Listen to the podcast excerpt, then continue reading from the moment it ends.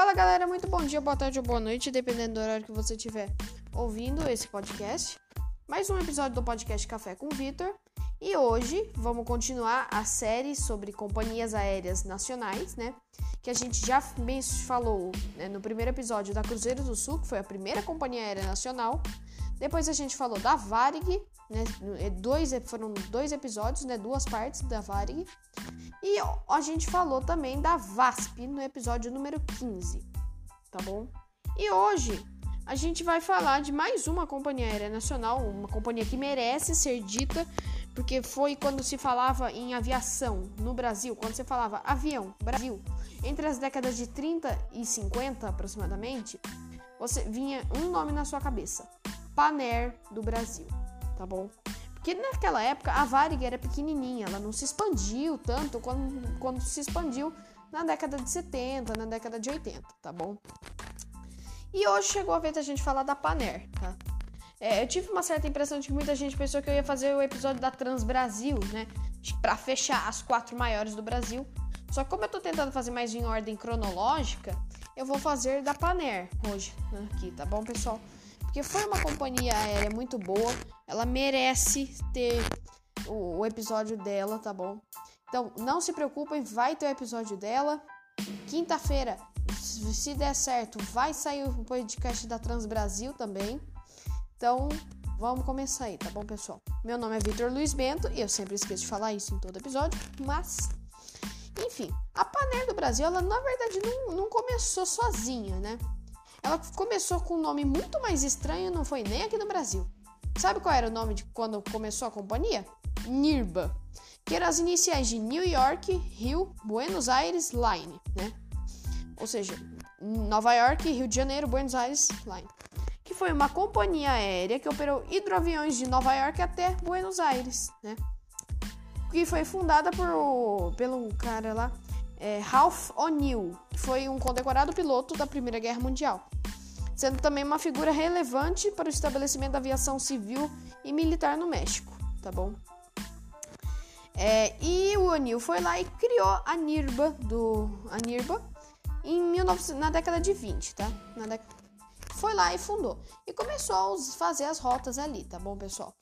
Naquela época, já existiam outras companhias aéreas, né? Como a Panam, que já tinha se tornado uma das maiores, né? A tão famosa Panam, que eu ainda pretendo fazer é, episódios sobre companhias aéreas não brasileiras, tá? Pretendo fazer aí alguns episódios. Mas enfim, isso daí é outro tema. E a Panam, ela não queria concorrência. Ela queria ganhar no mercado e não queria concorrência. Então ela foi, de certa forma, prejudicando a O nome esquisito também, vamos ser sinceros, não ajudou muito, né? E então a Nirba foi seguindo e conseguiu, com muito esforço, abrir uma subsidiária aqui no Brasil, com o nome Nirba do Brasil. E a Nirba chegou a fazer pequenos voos aqui, né? Só que no final das contas veio a Grande Depressão. E todo o, o, o mundo capitalista foi atingido pela Grande Depressão. Né? Quebrou a Bolsa de Valor de Nova York. E isso ferrou com a Nirba. E os investidores americanos que o O'Neill tinha faliram todos. Então, que ele foi lá, ele vendeu a Nirba. E adivinha para quem? Para Paner. Para Paner não, para Panam, desculpa. Como a Panam também tinha um negócio de marketing muito maior e acho que bom senso também, mudaram o nome de Nirba para Paner do Brasil. Então, a subsidiária que ele tinha aberto aqui no Brasil virou Paner depois de 1930, quando foi vendida para Panam. Tá bom, pessoal? E, e foi a Paner, então, começou a se expandir aqui no, no, Brasil, né? Tanto que ela foi a principal empresa aérea brasileira entre a década de 30 e 50. Aí começou a perder um pouco de mercado doméstico, mas ainda assim a Paner ela tinha grande influência, principalmente em voos internacionais, né? Foi a primeira companhia aérea brasileira a voar para a Europa, né? Tanto foi a primeira companhia aérea não é, britânica que voou, que estreou, que entrou lá no aeroporto de Heathrow, né, na Inglaterra, que o recém-inaugurado aeroporto de Heathrow na época. Daqui é um dos aeroportos mais importantes do mundo inteiro hoje em dia. Tá bom? Na década de 50, com o crescimento da Varig e da Real, ela foi perdendo o mercado doméstico. Em 42, a ação dela foi começada a ser transferida para investidores brasileiros, porque começou uma lei ali que começava a prejudicar um pouco o comércio da Paner para voos internacional. E a Panam, ela era dona de 100% da Paner. E ia vender as ações para poder continuar com os voos internacionais da Paner. É, e, tornou, e a Paner se tornou majoritariamente nacional em 1948. No fim da década de 50, houve pressão para que a Paner fosse totalmente nacional. Atas de Assembleia dos Acionistas registradas no Diário Oficial apontam que a Varig tentou se envolver na aquisição de parte da empresa por um grupo de representantes indiretos, mas a Panerme acabou nas mãos do Celso Miranda, Celso da Rocha Miranda, né? Maior segurador da América do Sul, que na época tinha a Ajax Corretora de Seguros, e o Mário Wallace Simonsen, dono de 30 companhias, inclusive a rede Excelsior de televisão, que foi censurada durante a ditadura militar. Supermercado Sirva-se e a exportadora de café Comal. Tá, o esse desfecho aí da compra da, da Paner pelo Celso Miranda e o Mário Simonsen acabou até incomodando a Varig, que dava certa é, que dava como certa mais uma aquisição de outra empresa aérea brasileira. Né? Em 64 aí começou a vir um problema do, do, por causa do governo militar, mas eu vou explicar isso depois, tá bom? E, e aí foi em 64 que acabou a Paner do Brasil, mas a gente vai falar disso só depois. A Panela iniciou as operações no dia 22 de outubro de 29, tá? Como, com aquele nome feio, NIRBA do Brasil, né? A NIRBA surgiu como resposta competitiva americana para um serviço que vinha sendo fornecido pelos alemães desde 1927, com o Condor Syndicate, né, que posteriormente é Deutsche Lufthansa, que não tem nada a ver com a Lufthansa que se tem hoje em dia, tá pessoal? O Condor Syndicate se tornou a Cruzeiro do Sul, e mais tarde, também em 27, foi criada a Varig. Então ele criou a subsidiária aqui no Brasil para competir com elas. Inicialmente ele até tentou comprar a Varig, né, quando foi fundada. Mas começou a dar problema de negócio de compra e venda e tudo e não deu certo. Né? Naquele tempo, se uma companhia aérea estrangeira quisesse operar em território brasileiro, ela tinha que criar uma subsidiária. Por isso que ele criou a, a NIRBA do Brasil. Né? Então ele foi fez a NIRBA do Brasil e ela foi autorizada em outubro de 1929. Em 24 de janeiro de 1930, as operações foram autorizadas para todo o território brasileiro, com extensões para o Uruguai, Argentina e as Guianas lá em cima, né? Guiana Francesa, Guiana. Dependendo de acordos bilaterais, né? Acordo com os países. O primeiro voo da NIRBA decolou do aeroporto Calabouço, que em 1936 viria a se tornar Santos, Aeroporto Santos Dumont, que é lá no Rio de Janeiro com destino a Buenos Aires e paradas intermediárias, né? Porque nessa época eles só operavam hidroaviões. Então você saía do Rio de Janeiro e ia fazendo pinga-pinga litorâneo, sabe? Tinha que fazer várias escalas, porque a autonomia dos aviões era muito pequena. Em 23 de dezembro de 1929 foi quando decolou isso daí. Em janeiro de 1930 começou a voar entre Rio de Janeiro e Fortaleza, com olha só o número de escala que tinha que fazer escala em Campo dos Goitacazes, Vitória, lá no Espírito Santo, Caravelas, Ilhéus, Salvador, na Bahia, Aracaju, Maceió, Recife e Natal, no Rio Grande do Norte. Primeira, o início da, da NIRBA, na verdade, o objetivo não era nem transportar car, é, passageiros, né? E sim carga, né? Malas postais, que era o que tinha na época, carta. É, enfim. A primeira operação de carga bem sucedida foi entre Buenos Aires, Buenos Aires, na Argentina, e Miami, lá nos Estados Unidos. Uma joint venture com a NIRBA, que aconteceu entre o dia 19 e 25 de fevereiro de 1930. Só para você ter uma ideia, não foi um único avião que fez tudo isso daí, foram oito hidroaviões. Aí chegou 30 de abril de 1930, que por acaso é daqui dois dias, tá? A NIRBA foi vendida para Panam por causa da quebra da bolsa de 29 dos investidores. E dia 21 de novembro mudou o nome de NIRBA para Paner.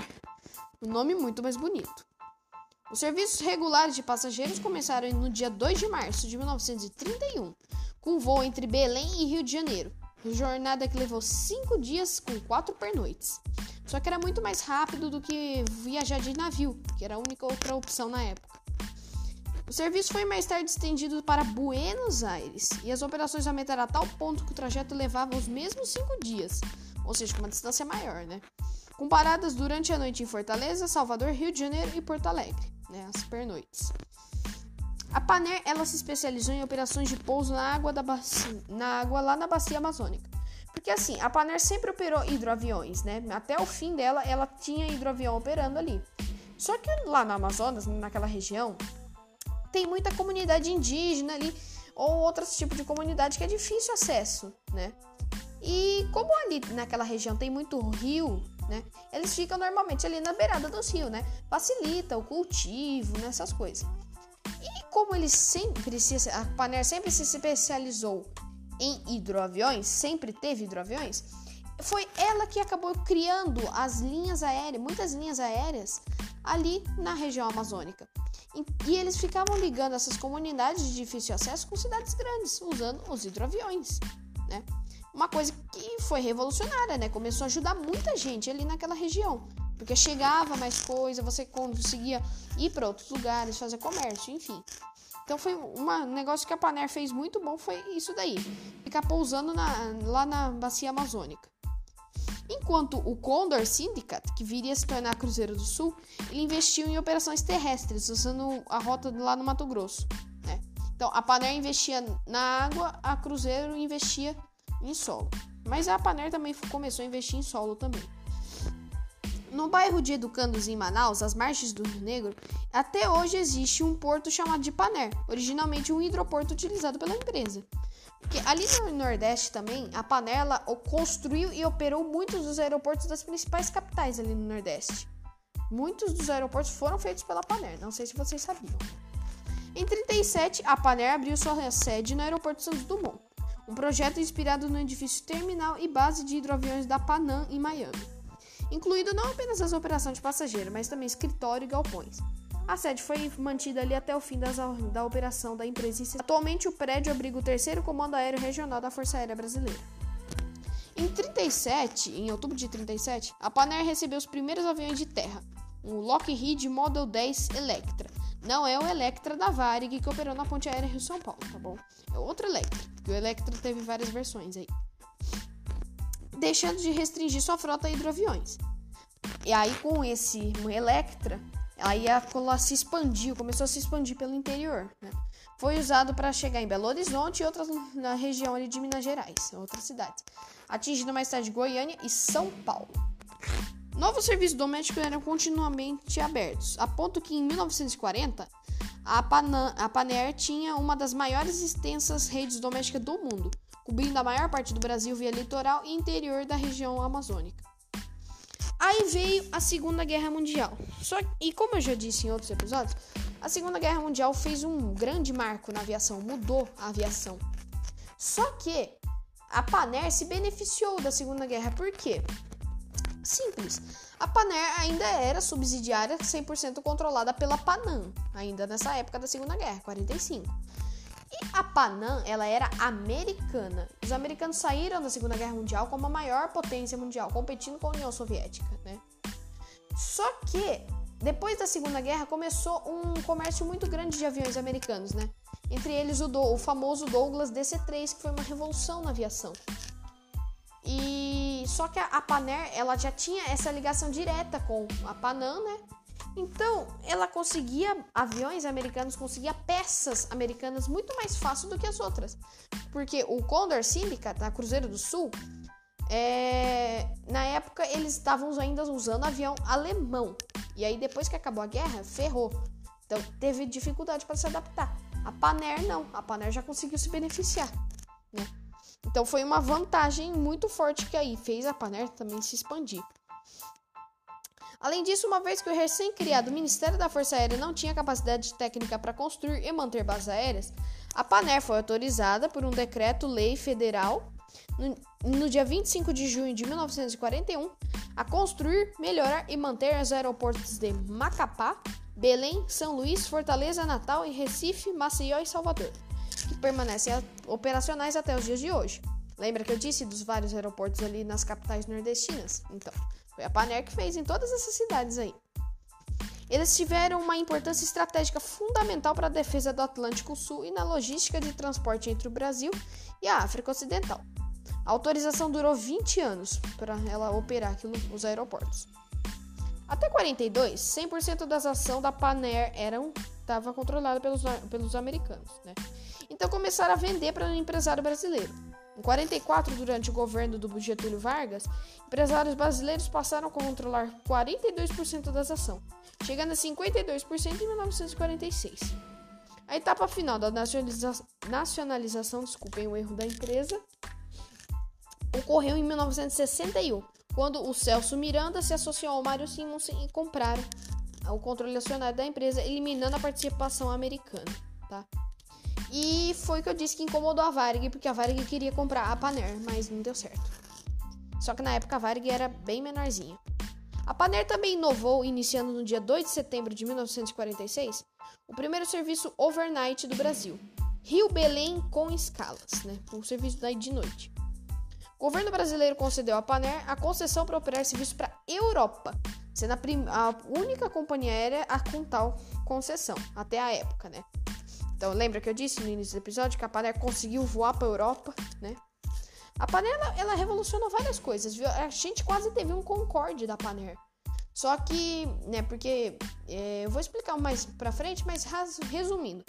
Criou o projeto do Concorde, né? O famoso Concorde supersônico Muitas empresas foram desistindo do, do, de compra e no final das contas ficou só a British Airways e a Air France, que era a, a operadora dos países que fizeram o Concorde.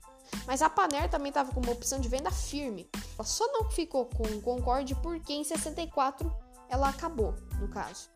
Mas se não, a gente teria Concorde voando pela Paner aí, tá? Fato interessante, não sei se vocês sabiam.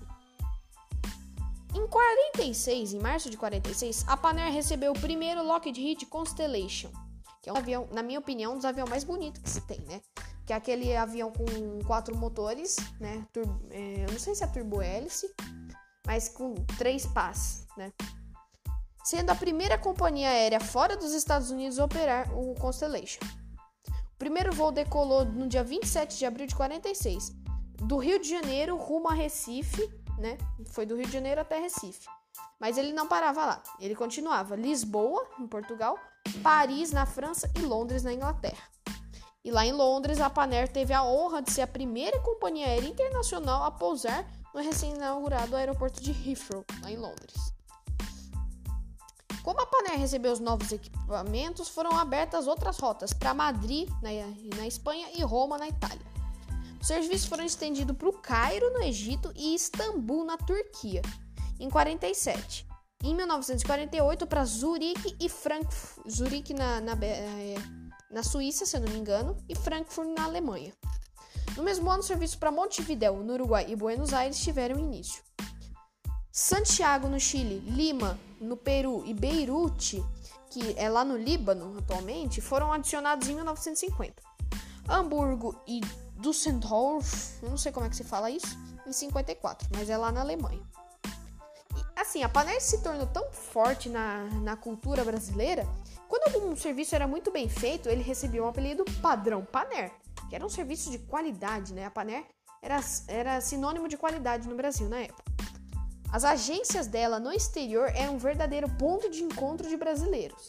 Se, se eu não me engano, eu falei isso no episódio da Varig, porque a Varig chegou a ter isso, só que foi muitos anos depois da que a Paner. Tanto que também tinha a brincadeira lá que numa emergência os escritórios da Paner no exterior ajudavam mais do que as próprias embaixadas brasileiras, né? Então, teve aí essa história do padrão Paner, né, que foi, ensinou, foi expressão aqui no Brasil por muitos anos. Na verdade, a excelência da Paner foi tão boa que anos mais tarde, o DC-8 dela, né, que era um avião com quatro motores da Douglas, foi incluir, apareceu em vários filmes, incluindo a coprodução ítalo-francesa, né, entre italianos e franceses, Copacabana Palace, um filme de 1962, bem como as produções francesas La Peu d'Ous, 64, e Le Home de Rio, 60, de 1964 também. Em 53, a Paner fez um pedido de 4 de Havilland Comet. Ela quase foi a primeira companhia aérea das Américas a operar um jato. Só que o que aconteceu? O, o The Havilland Comet, ele era um avião revolucionário, o primeiro avião a jato comercial do mundo. Só que ele tinha uma série de defeitos, né? Ele começava a voar, ele explodia em pleno voo, tudo.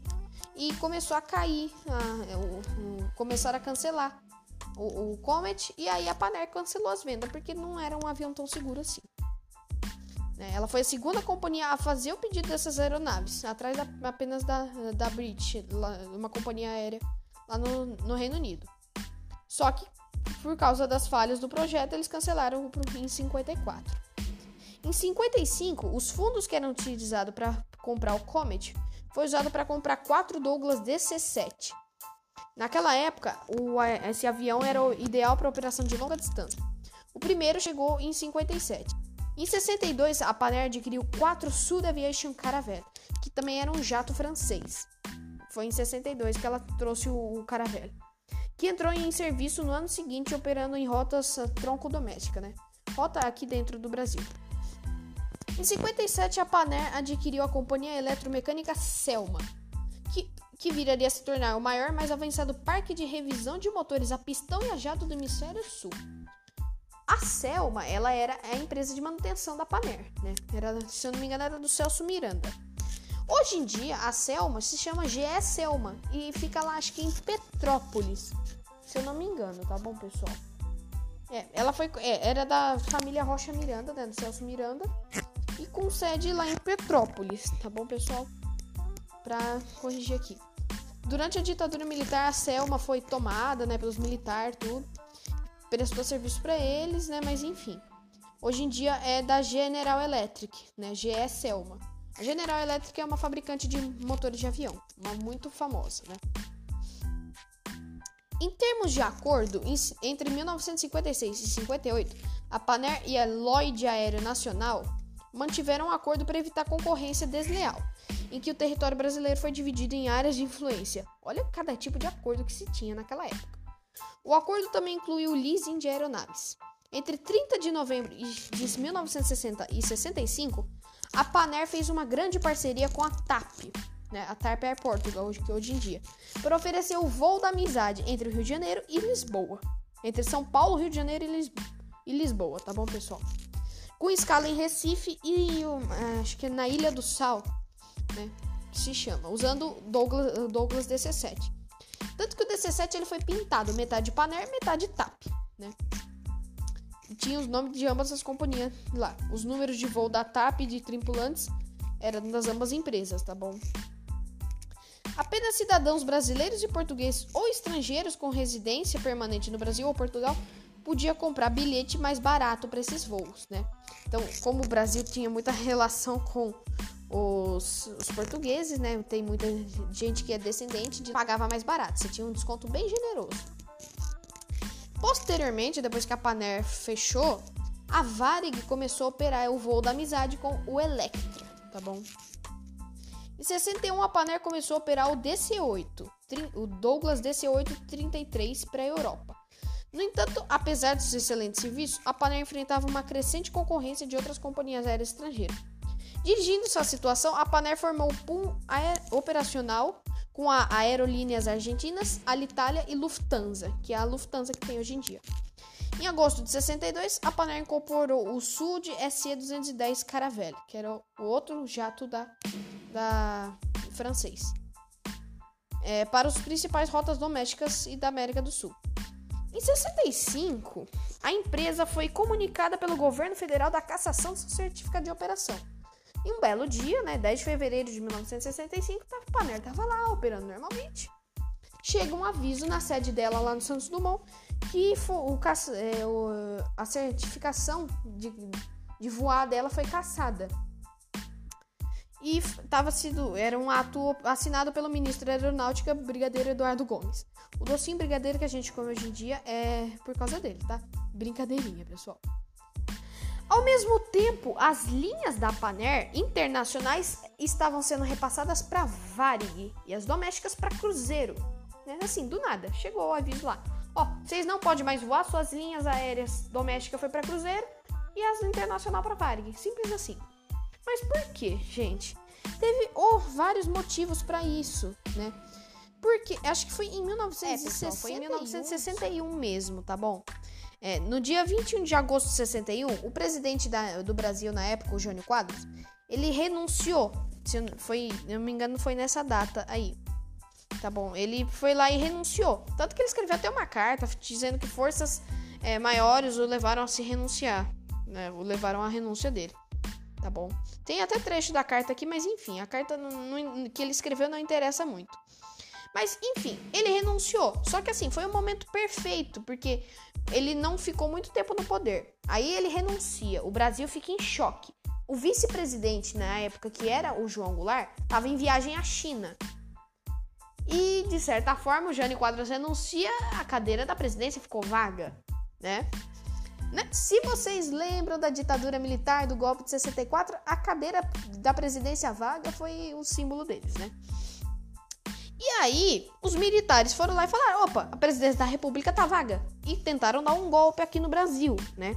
Porque na época era impossível você falar com entre Brasil e China. Não tinha uma linha de telefone igual tem hoje em dia, tá bom? E o Jânio, o Jânio Quadros ele renuncia e o João Goulart ele tá lá na China. Só que aí, e agora, né? Os militares querendo tomar o poder aqui no Brasil. Aí, Paner, né? Eles já tinham boas relações com o Juscelino Kubitschek. Kubitschek, Kubitschek, desculpa. Porque foi o cara que foi lá e construiu Brasília. A Paner também foi uma empresa que ajudou muito na construção de Brasília, né? Levou muitos voos para lá para levar concreto, essas coisas. E os, percebendo que o Jânio Quadros fugiu, o Carlos Lacerda, que era governador do estado da Guanabara, ele foi a, foi a liderança lá e se colocou como porta-voz da campanha contra o, o Jânio Quadros, né?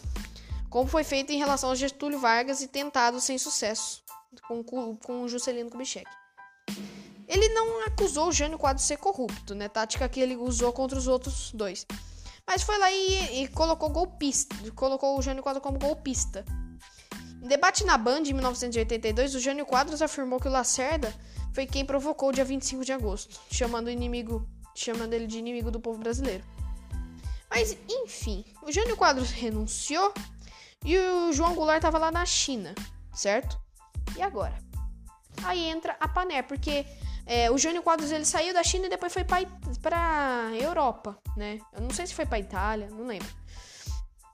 Mas resumindo, ele foi para Europa, só que como aqui no Brasil as coisas estavam feias, estavam tentando dar o golpe, o Celso Miranda, né, o Mário Simonsen e o Celso Miranda, eles mandaram um cara lá pro. Uma, foi Mário Simonsen, no caso.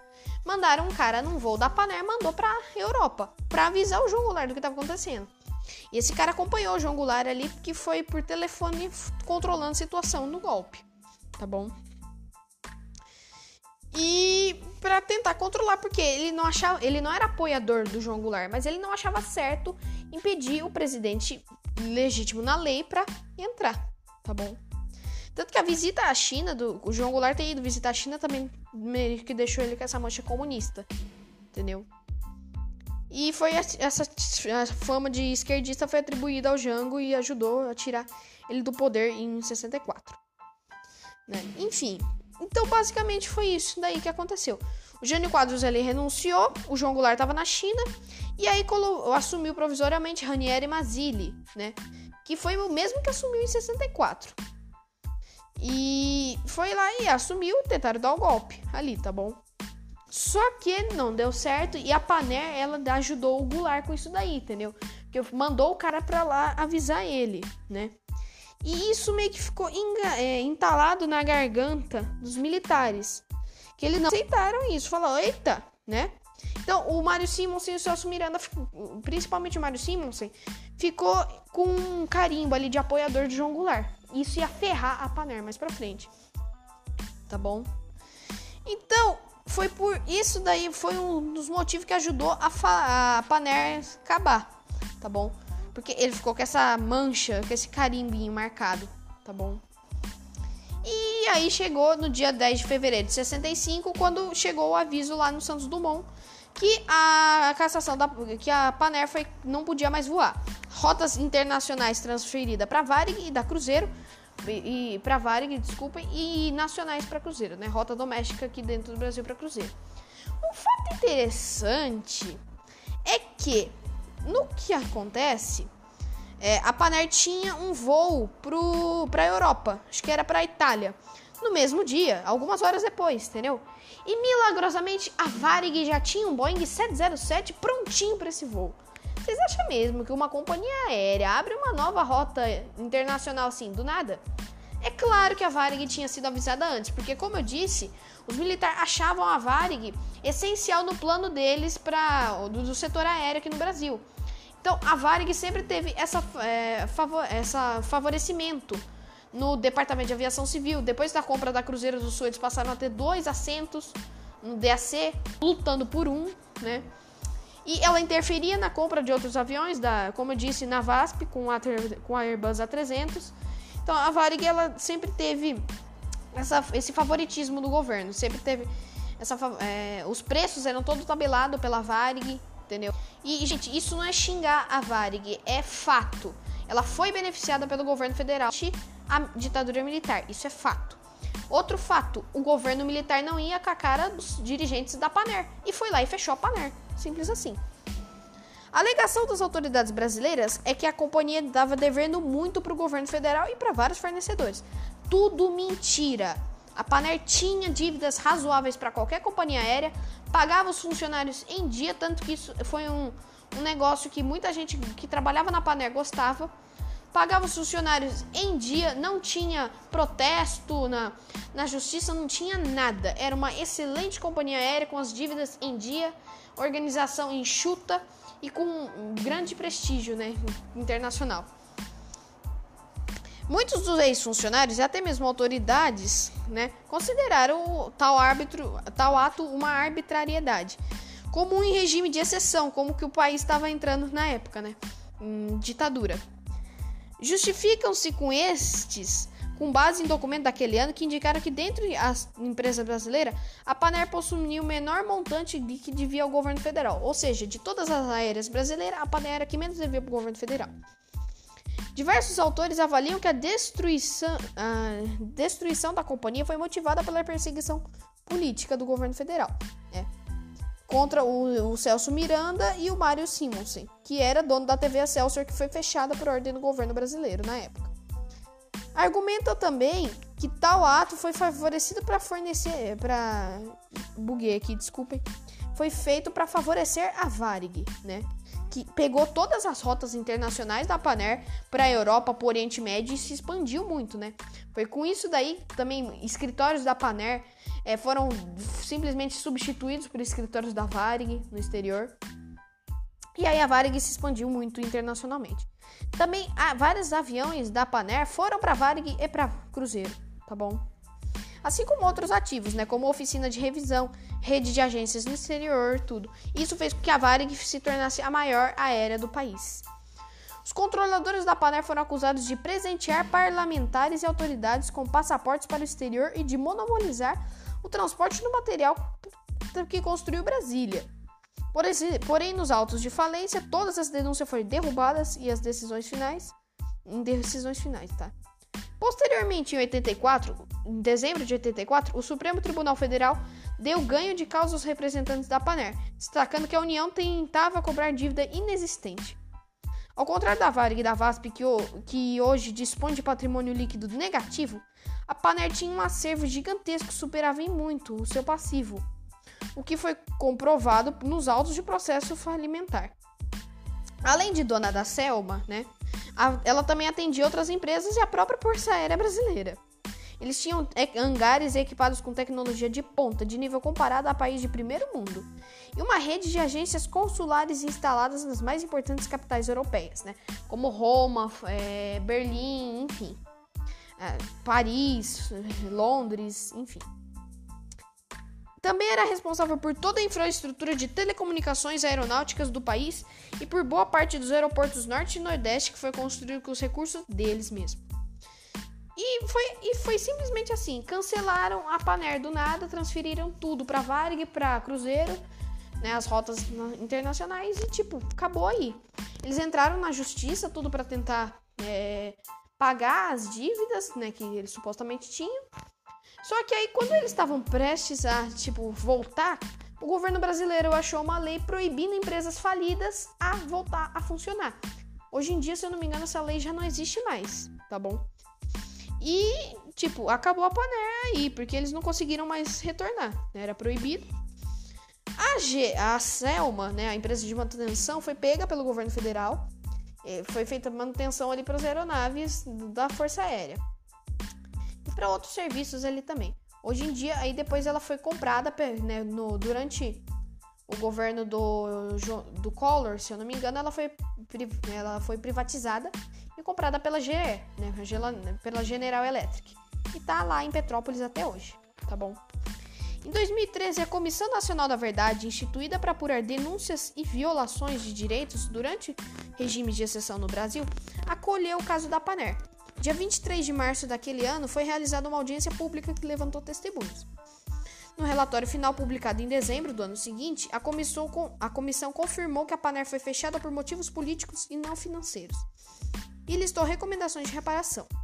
Em dezembro de 2020, a Justiça Federal reconheceu pela primeira vez que os donos da Paner foram perseguidos durante a ditadura, o que motivou o fechamento da companhia. A Paner, ela hoje em dia, ela existe, ela foi autorizada a voltar a funcionar. E ela existe.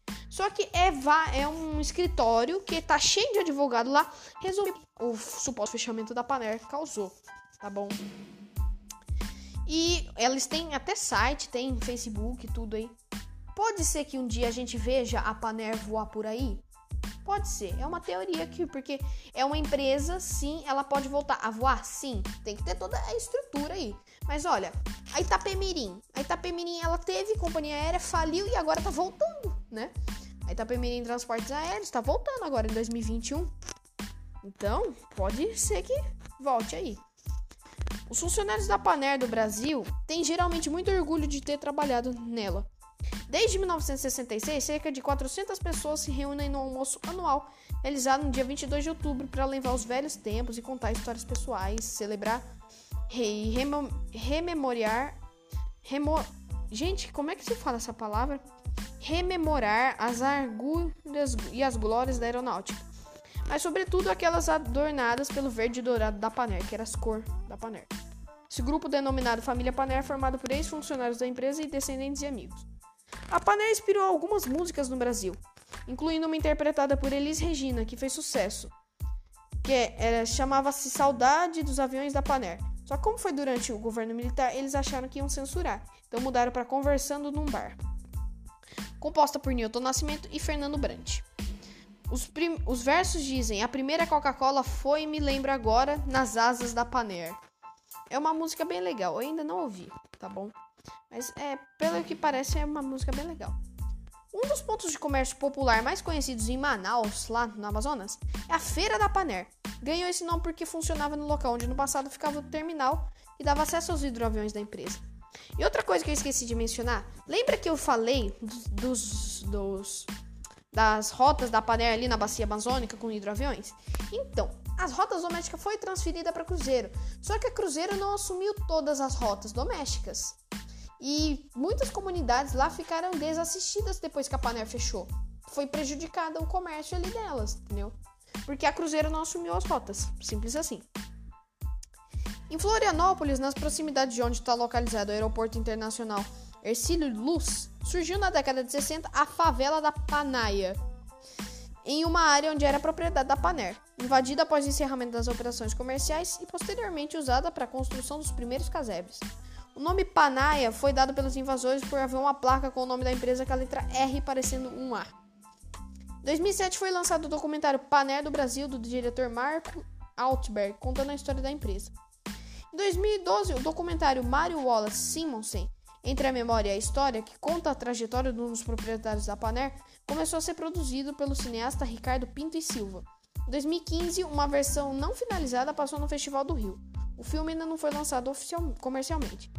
Em 2019, o jornal O Globo informou que o livro Pouso Forçado, a história por trás da destruição da Panera do Brasil pelo regime militar, do jornalista Daniel Leb Sasaki, será adaptado para uma série ficcional dirigida pelo cineasta Mauro Lima. No mesmo ano, o Museu Histórico Nacional realizou a exposição Nas Asas da Paner, montada por, a partir de doação de objetos próprios ex-funcionários. A Paner, se vocês lembram do Museu da TAM em São Carlos, que hoje fechou, tinha um, um Lockheed Constellation lá, pintado nas cores da Paner, lá no Museu da TAM. Eu não sei o que aconteceu com ele depois que o Museu da TAM fechou. Mas eu sinceramente espero que ele tenha ido para o Museu, né, o Museu Aeroespacial, lá no Rio de Janeiro. Porque muitos aviões foi indo para lá, né? Eu espero que o Constellation da Panair tenha ido para lá também, porque é uma peça histórica, um avião daqueles.